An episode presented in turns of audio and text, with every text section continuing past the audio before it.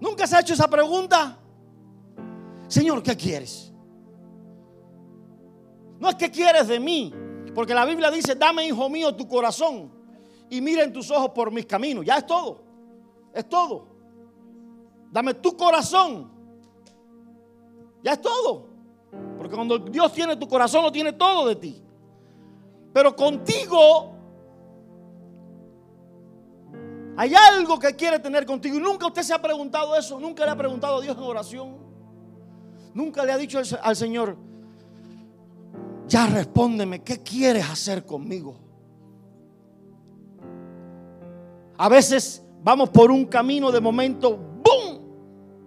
Se levanta un muro, se levanta una, una oposición que dura más de lo que debía, de lo que pensamos que debía durar. Y allí llega el pensamiento y empezamos a decir, no era, no era Dios entonces, no está Dios en esto, Dios no quiere esto. Y rápido le preguntamos, ¿y entonces qué quieres hacer?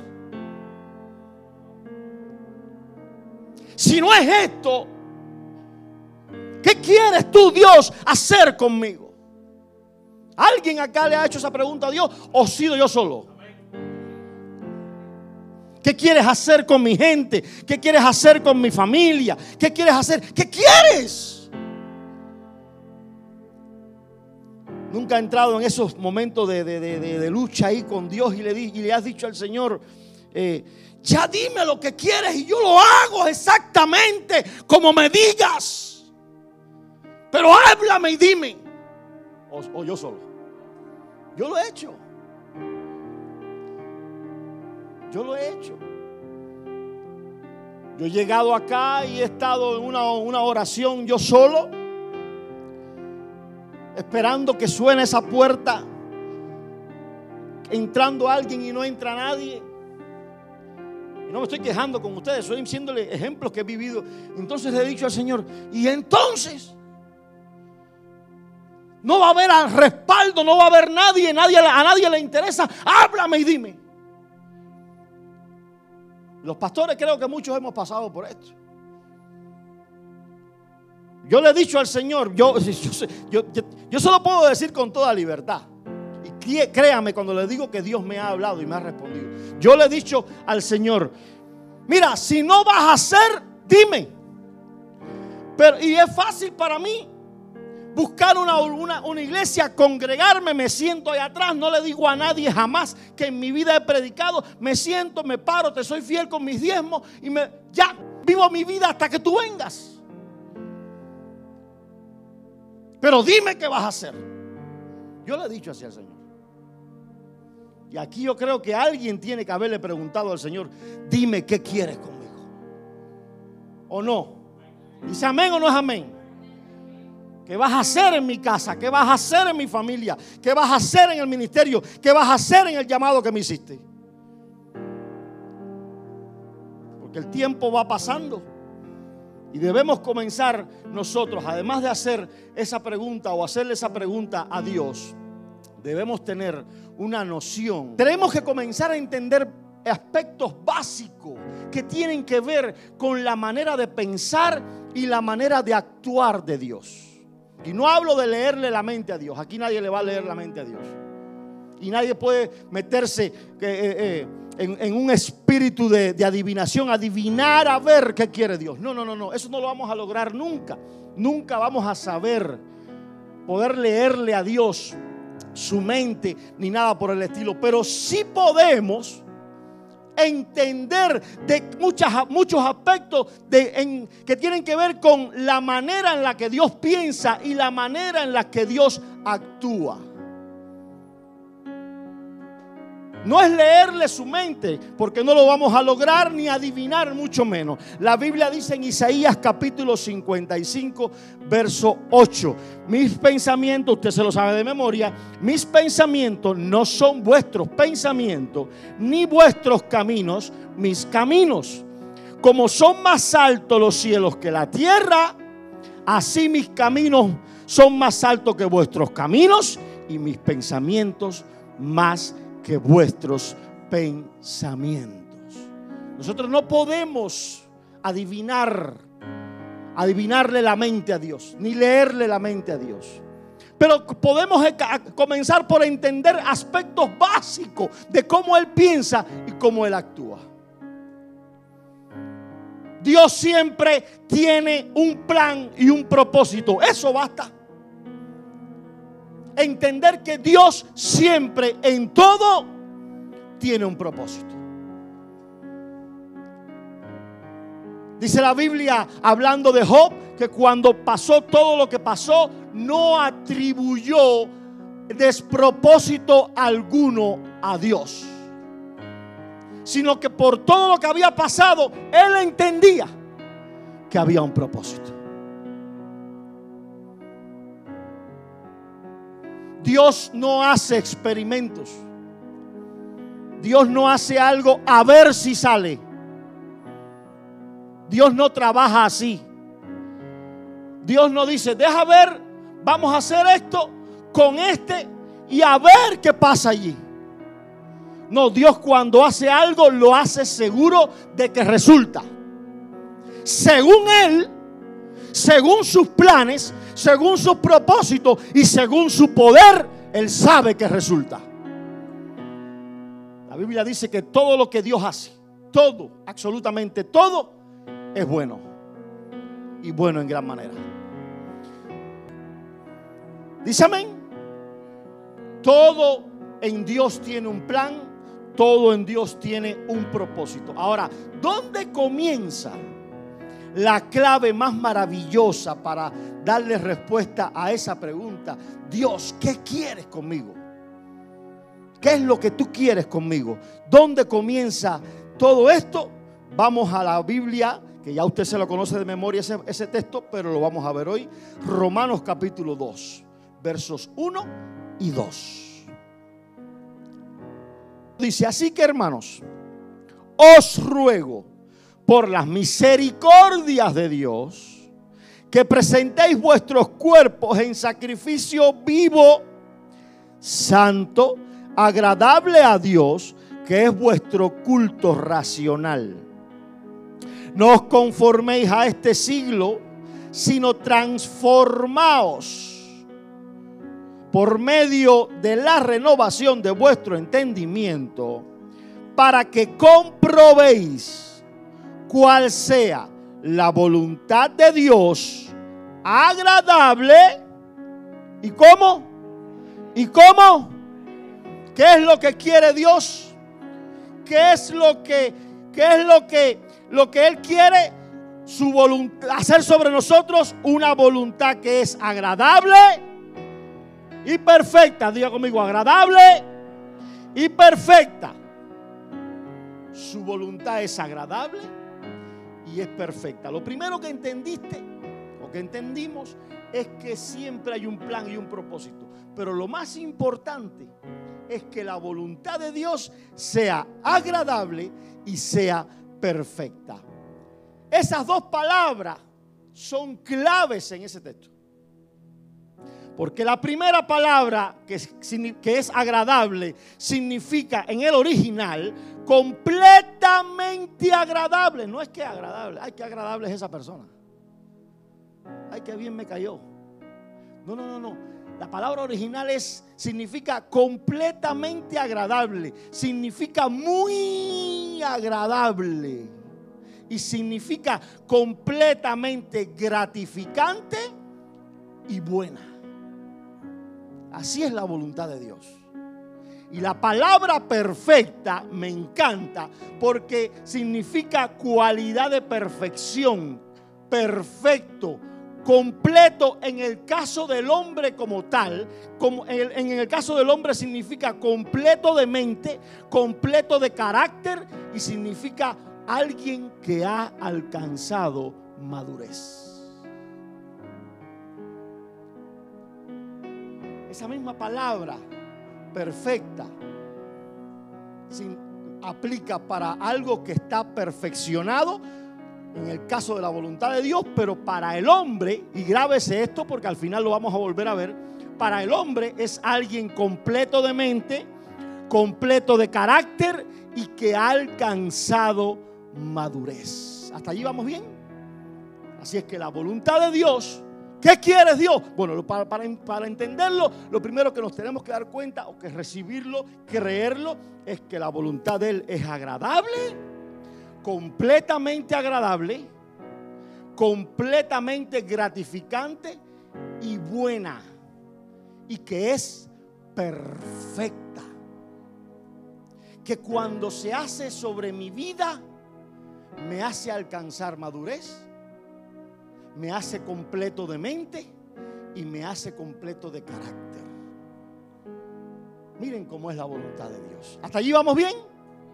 Ahora bien, porque esto tiene, si no se, si no se analiza palabra por palabra, no se entiende. Dice Pablo, no os conforméis a este siglo, sino transformaos por medio de la renovación de vuestro entendimiento para que comprobéis. Aquí hay doctrina. Aquí hay una doctrina. Porque la palabra comprobar significa distinguir, significa examinar, pero también significa aprobarla. Tú examinas, es como cuando usted hace un test alguien se lo, se lo examina y le dice, ¿está bien o no está bien? ¿Pasa o no pasa?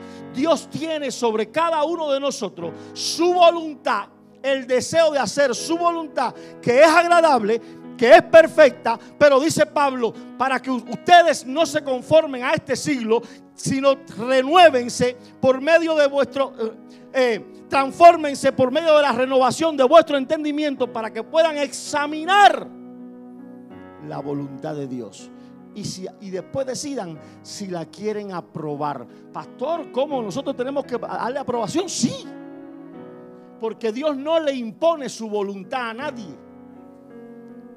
Él te la presenta, tú la analizas, tú la examinas y tú decides si la quieres sobre ti.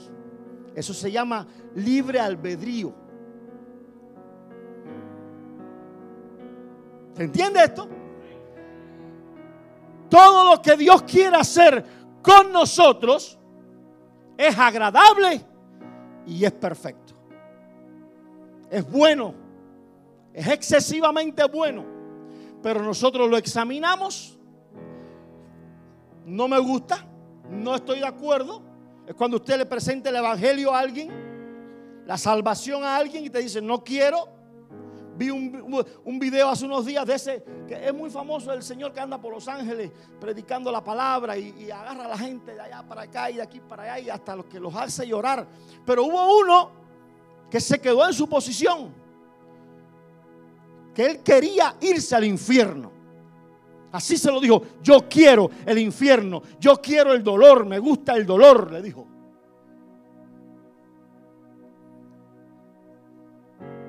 Y el hombre, la única, el único video que he visto del hombre que no, no, logró su cometido. Aquel muchacho, con aquel muchacho. Y es esto. Él le presentó la salvación al muchacho. Le presentó la voluntad de Dios para con él. Pero el muchacho la examinó y dijo, no quiero. Así pasa. Así está diciendo Pablo. Señores, hay una voluntad de Dios para hacerse sobre su vida que es buena, agradable y es perfecta. Pero ustedes examínenla.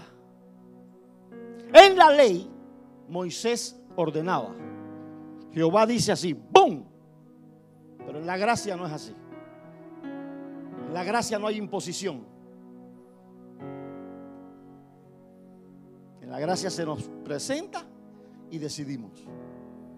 ¿Vamos o no vamos? En la ley no, en la ley o haces o te mueres. O haces o mueres, o, te, o te quema, o te traga la tierra. Algo pasa. Aquí no. Aquí Pablo les dice, os ruego. Y esa palabra ruego también se puede usar, yo les exhorto, por las misericordias de Dios. Ahora, ¿cuál es el sí mío? ¿Cuándo le doy yo? ¿Cómo le doy yo al Señor el sí? Y le digo, Señor, estoy dispuesto, haz tu voluntad. Estoy aquí para que hagas esa voluntad tuya que es agradable, que es perfecta, la hagas sobre mi vida. ¿Cómo? ¿De qué manera? Ahí está. Pablo nos da la clave. Pablo dice, no os conforméis a este siglo, sino transformaos. Diga conmigo, transformación.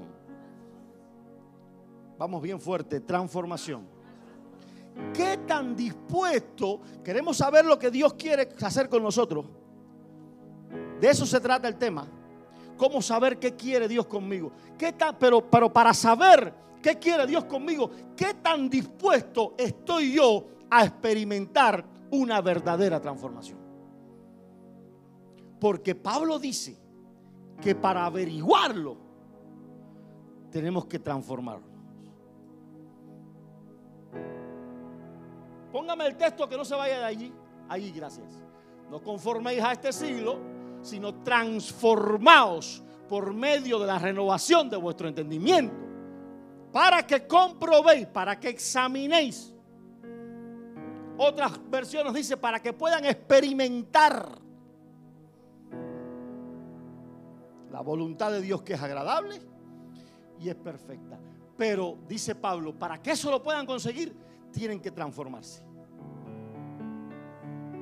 ¿Qué tan dispuesto estamos a saber o a enterarnos de lo que Dios quiere con nosotros? ¿Cuántos están dispuestos a... ¿Cuántos quieren enterarse? ¿Y cuántos quieren ser transformados? Porque para eso hay que ser transformados.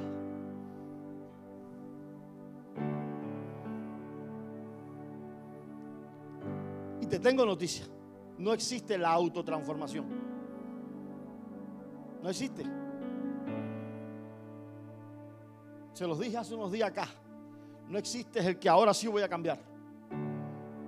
Ahora sí, usted va a ver como yo me pongo duro y yo cambio. Eso no existe. No sin el Espíritu. No puede haber transformación. La Biblia dice en 1 Corintios 2.14 que el hombre natural no, no entiende las cosas que son del Espíritu porque se han de discernir espiritualmente. No existe autotransformación, existe una transformación hecha por el Espíritu. Yo te estoy preguntando qué tan dispuesto estamos a la transformación. Te estoy preguntando a la vez, ¿y qué tan dispuesto y qué tan abierto estamos al Espíritu? No podemos tener el fruto del Espíritu si no tenemos al que da el fruto. Es como decir, voy a, a comer mango allá atrás. Allá al final del terreno de la iglesia, ahí voy a comer mango. ¿De dónde? ¿De qué mata? ¿De qué árbol? Mango, de allí, ¿de dónde? No hay un árbol que tenga mango allí. No podemos pretender comer, tener en nosotros el fruto del Espíritu sin el árbol que lo da.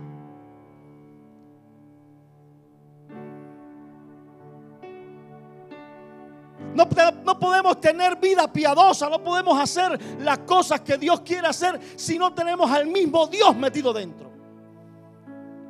Si la Biblia dice que Dios, eh, lo dice en Filipenses capítulo 2, verso 13, que Dios es el que produce en nosotros así el querer como el hacer. Él es el que lo produce. Dios produce en nosotros el querer como el hacer. Entonces, ¿de qué manera puedo ser yo piadoso? ¿De qué manera puedo amar yo? ¿De qué manera puedo tener yo deseo de servir? ¿De qué manera puedo tener yo deseo de serle fiel a Dios? Si el propio Dios no lo tengo metido dentro. Y es el que produce eso en mí. Si no cargas a la fábrica contigo, ¿de qué manera va a producir? Cuando produzca, ¿dónde va a quedar? Igualmente, el mismo Dios no podemos tenerlo si no tenemos al propio Cristo. Y no sé si te das cuenta, pero en todos estos ejemplos que te acabo de poner, ahí están los tres que no se pueden separar. El Padre, el Hijo y el Espíritu.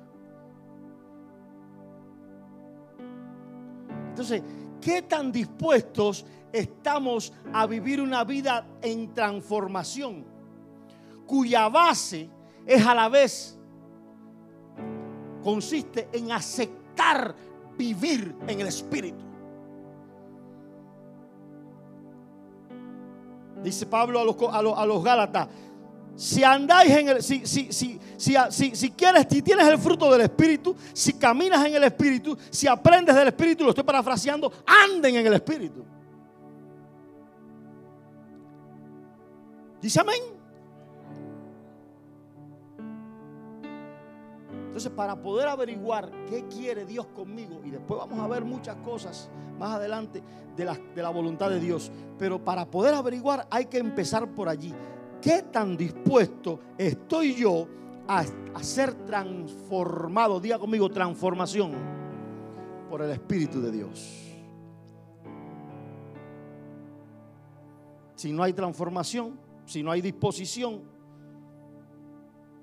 si no hay disposición para ser transformado así, señores, créanme, no hay la posibilidad de aprobar la voluntad de Dios. Porque eso se discierne en el Espíritu.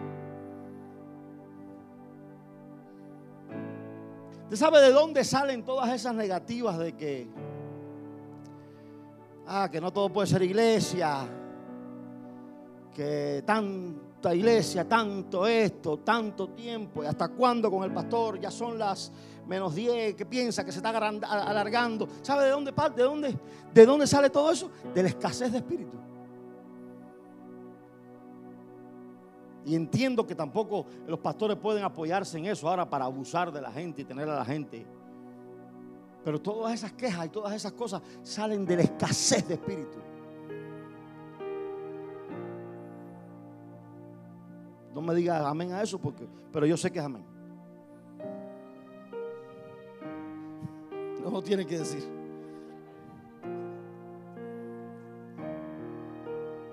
Para estar en sintonía, mire, Dios trabaja con la gente que está en sintonía con Él.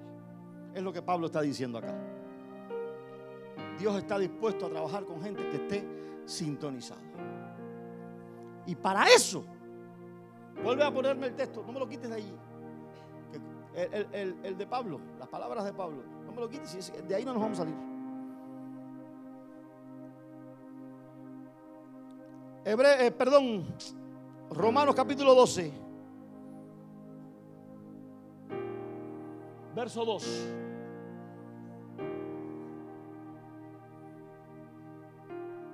Miren esto. Aprenda a separar estas dos palabras. No tienen nada que ver una con la otra, ni se llevan bien son enemigas. No os conforméis, diga conmigo conformidad a este siglo, sino transformaos. Diga conmigo transformación y conformidad. Nada que ver la una con la otra. De hecho, ni se llevan bien. Son enemigas. Ni se hablan. Están enemistadas. Ni se aman no tiene que ver nada. Hay que saber separar. El cristiano debe saber separar conformidad de transformación. Pablo dice, no se conformen con esto. No se conformen con lo que está pasando. No se conformen con la actualidad del mundo. No se conformen con todo esto. No se queden tranquilos. Esa palabra significa quedarse estático, quedarse tranquilo. Transfórmense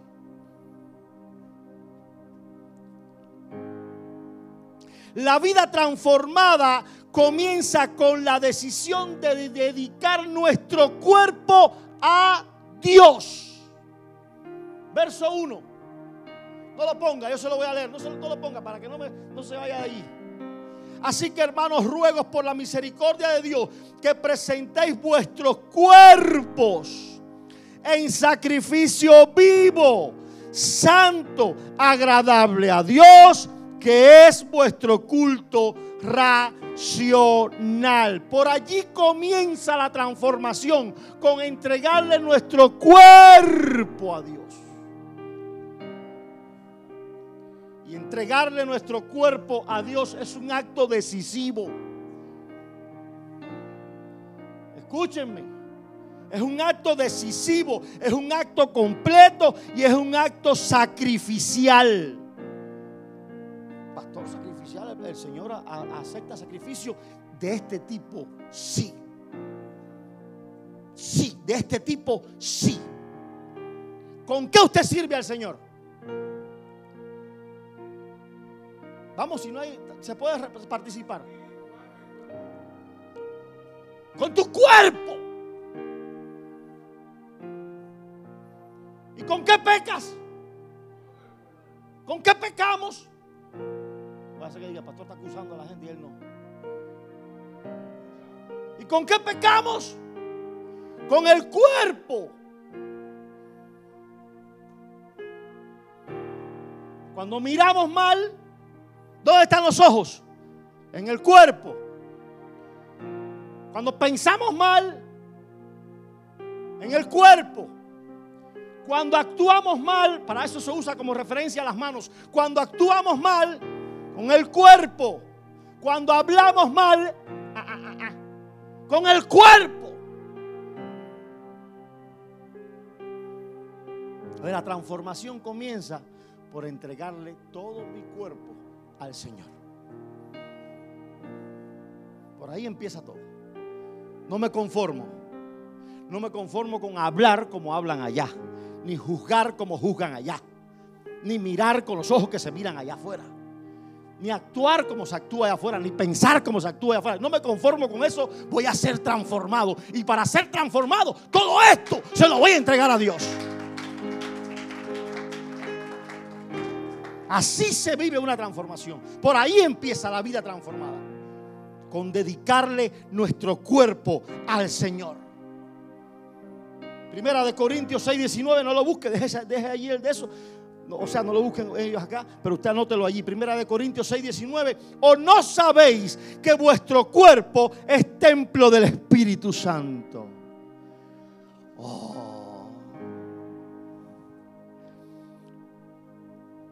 Que está en vosotros, el cual tenéis de Dios y que no sois vuestros. Esta, esta, parte, estas palabras de Pablo la gente no la entiende mucho. Que no te perteneces a ti mismo, no eres de ti mismo, tú no eres tu dueño, tienes un dueño. ¿Se acuerda la semana pasada que se lo prediqué el domingo? ¿A quién perteneces? ¿Quién es el dueño de esa casa, de ese templo, de ese lugar? ¿Quién está sentado allí? Su cuerpo, mi cuerpo, es templo del Espíritu Santo.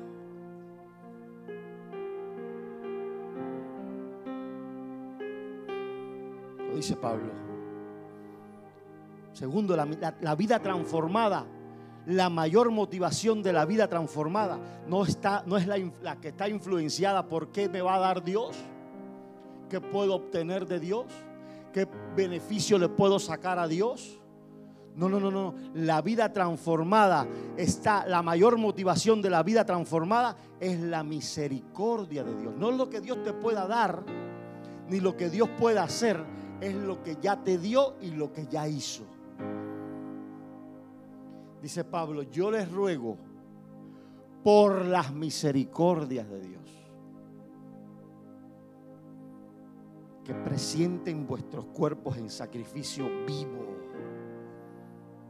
Pero fíjense, Pablo no dice, yo les ruego por el beneficio que van a recibir, yo les ruego porque, no, no, no, no, por las misericordias. Mi mayor motivación tu mayor motivación cuando te levantas en la mañana y dices, esta lengua es tuya. Hoy me la voy a amarrar y nada más que voy a hablar palabra tuya. Estos ojitos son tuyos. Esta mentecita podrida que a veces piensa lo que tiene que pensar es tuya. Después que usted diga eso, y usted diga, porque ya tú tuviste misericordia de mí nueva hoy por la mañana. Tú eres tan maravilloso que habiendo yo usado esta boquita, estos ojitos y esta mente ayer, de manera que ni te... Un desastre. Aún así, hoy tus misericordias son nuevas. Entonces dice Pablo, por las misericordias de Dios, Mire, le voy a parafrasear las, palabras de Pablo. Así que hermano, os ruego por la misericordia de Dios que te amarres la lengua que no piense lo que estás pensando, que te tape los ojos, que ande como los caballos mirando para adelante. Es lo que dijo Pablo, por las misericordias de Dios. Porque hoy tuvo misericordia de ti y de mí. Y por esas misericordias vamos a consagrarnos cada mañana. ¿Cuántos dicen gloria a Dios? La vida transformada no se logra conformándonos al mundo. Vi un video ayer que ya es viejo, me di cuenta, yo pensé que era nuevo, pero me apareció en, en YouTube y dije, ah, pero cuando veo la fecha no es viejísimo. Hombres grandes, mujeres grandes, reconocidos de la fe, del mundo de la música cristiana, y ponen las caras de todos ellos en el video versus uno solo, un solo pastor aparte. Todos versus ese. Todos habían pasado por el programa de, la Oprah, ¿cómo se llaman? Por la, por la no sé qué news, la otra news, no sé cuánto news, y todos cuando le preguntaban su opinión acerca de la homosexualidad, todos decían hay uno que dice, eso es un tópico que no se trata en mi iglesia. No tratamos esos tópicos, preferemos no hablar de eso. Yo no soy quien para decir si es pecado o no.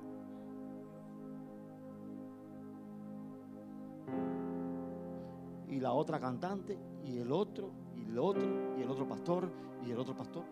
Gente grande de la fe, de los generales modernos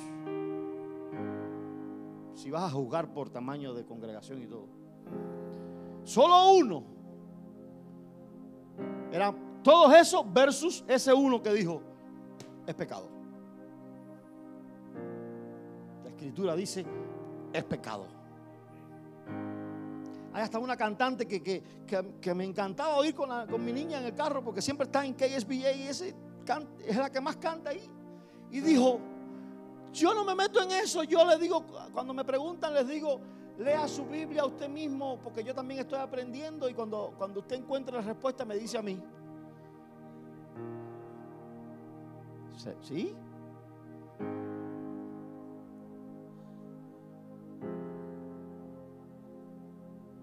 Entonces, cuando me pongo a analizar a Pablo acá, yo digo, conformidad con el mundo conformidad con el mundo, todo el mundo está bien. ¿Qué tiene de malo? ¿Qué hay de malo en decir lo que dice la escritura? ¿Qué tiene de malo decir Romanos capítulo 1 dice esto? ¿Qué tiene de malo decir lo que dice acá Corintios? ¿Qué tiene de malo decir? ¿Qué tiene?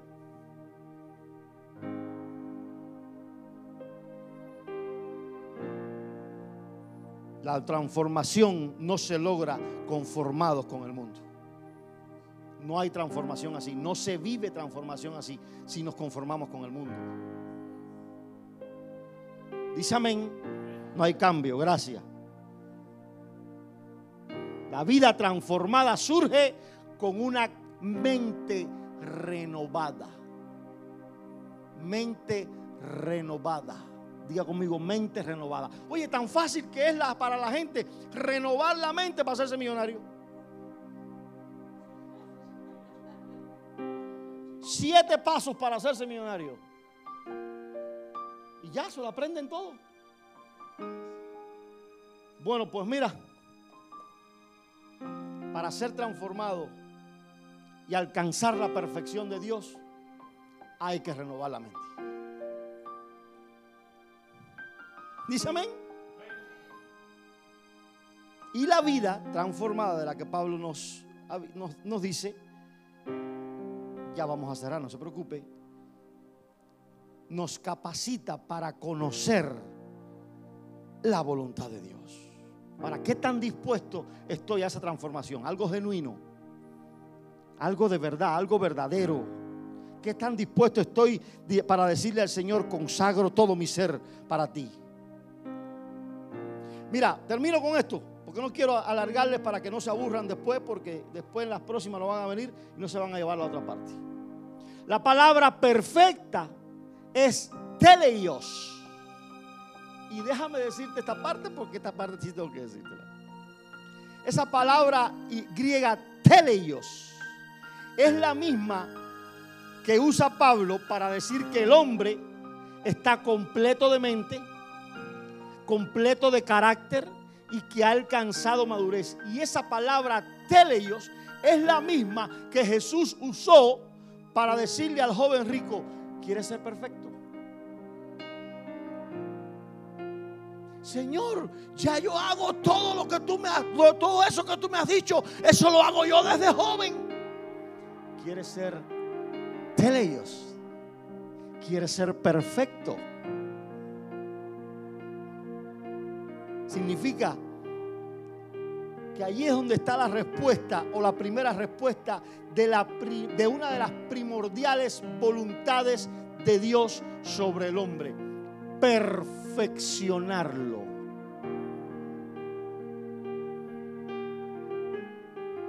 Dios quiere perfeccionarnos, hacernos como su Hijo.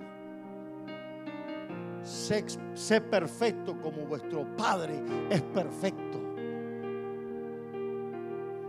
la voluntad de Dios o, de las tantas cosas que quiere hacer Dios, una de las cosas más grandes que quiere hacer, sí, por supuesto, número uno, quiere salvarnos. Pero en lo que llega eso perfecto, ese, en lo que llega ese momento, Dios quiere perfeccionarnos. Dios quiere perfeccionarnos. Diga conmigo, gracias Señor, porque tú quieres perfeccionarme. Cuando alguien usted o yo buscamos esa perfección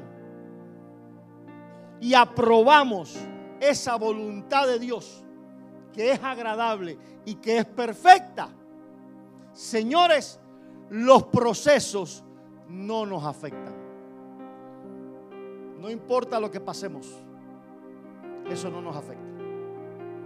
No te desaniman, no te deprimen, no te entristecen, pero como hay procesos de todos tipos, tampoco te exaltan. Hay procesos a veces, todos los procesos de Dios, todos los procesos de Dios no son duros. A veces son honra. Lo que la gente no sabe vivir con la honra. Y cuando Dios los honra, se exaltan. Y cuando se exaltan, se vuelve un desastre. Pero cuando usted busca esa perfección y acepta la voluntad de Dios, ningún proceso, sea malo, sea duro o sea bueno y favorable, ninguno le afecta. Usted se mantiene igual, buscando la perfección de Dios y sometido a su voluntad. Dice amén.